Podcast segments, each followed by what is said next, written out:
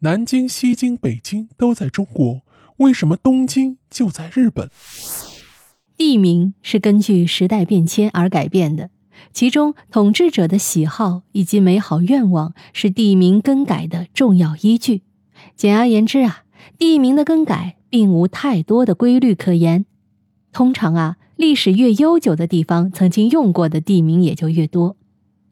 但有一种地名的更改相对来说要严格的多，虽然也有统治者的喜好。但因为这样的地名改动关系众多，所以即使是统治者也要谨慎应对。这就是首都的改名。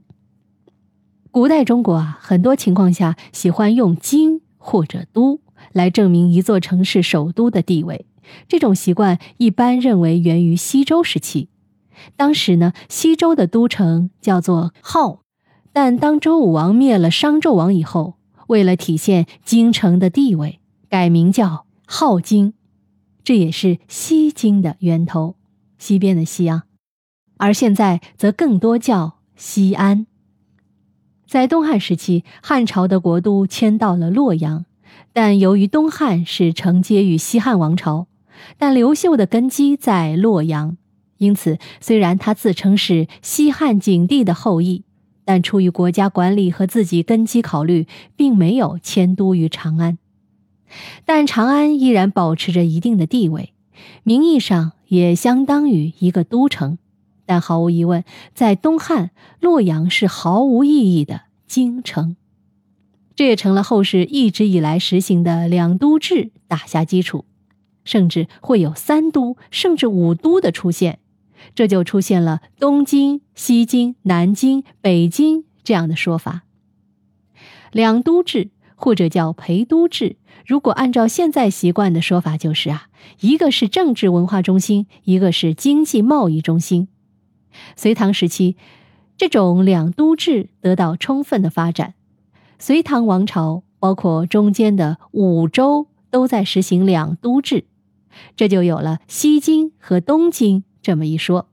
因为隋唐时代两都制发展极为迅速，人们也习惯把长安叫做西京，把洛阳叫做东京，或者叫东都、神都。这实际上啊是源于地理因素划分而成的。东西两都兴于东汉，盛于隋唐，因此人们习惯性的把长安叫做西京，把洛阳叫做东京。但是呢，到了宋朝时候啊。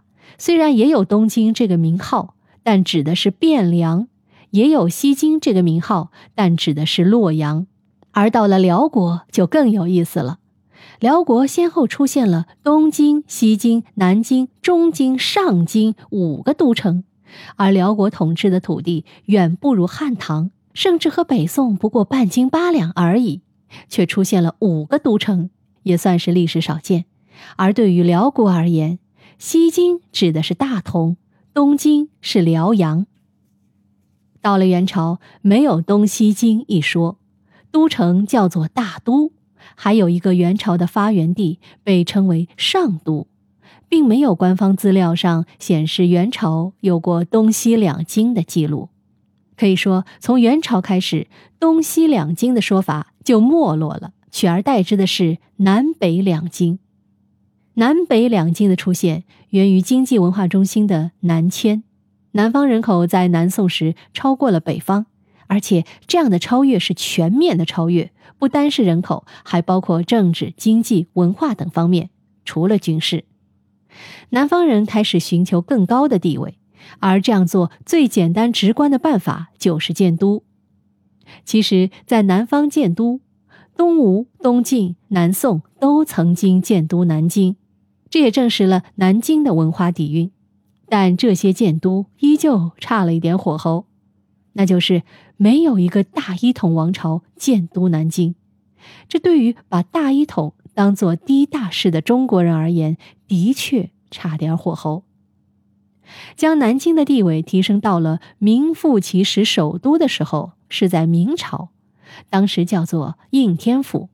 朱元璋在这里建都，并且持续了三十多年。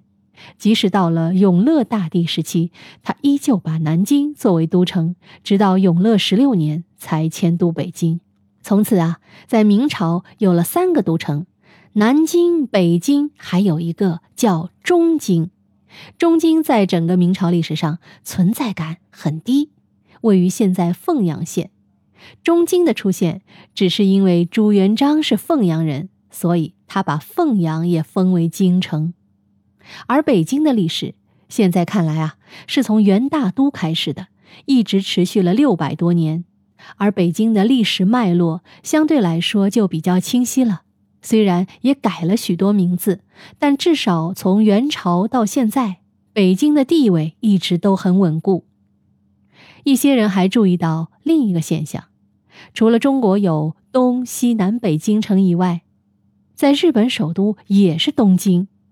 从法律角度来说，日本是没有首都的，东京顶多算是日本的行政中心。出于表达习惯，暂且称之为首都。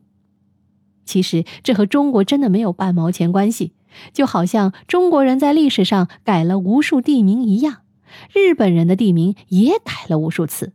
而东京原来叫做江户，这个名字在日本幕府时代就已经有了，历史比东京这个名字悠久很多，直到明治维新时候才改名叫东京。到头来也不过是日本国家自己的事情。和中国没有啥关系。虽然本期节目有点标题党啊，说了半天，这南京、西京、北京和日本的东京啊，真没有关系。但是呢，通过本期节目，我们也了解了很多关于历史地名的知识。好，密室里的故事，探寻时光深处的传奇，下期咱继续揭秘。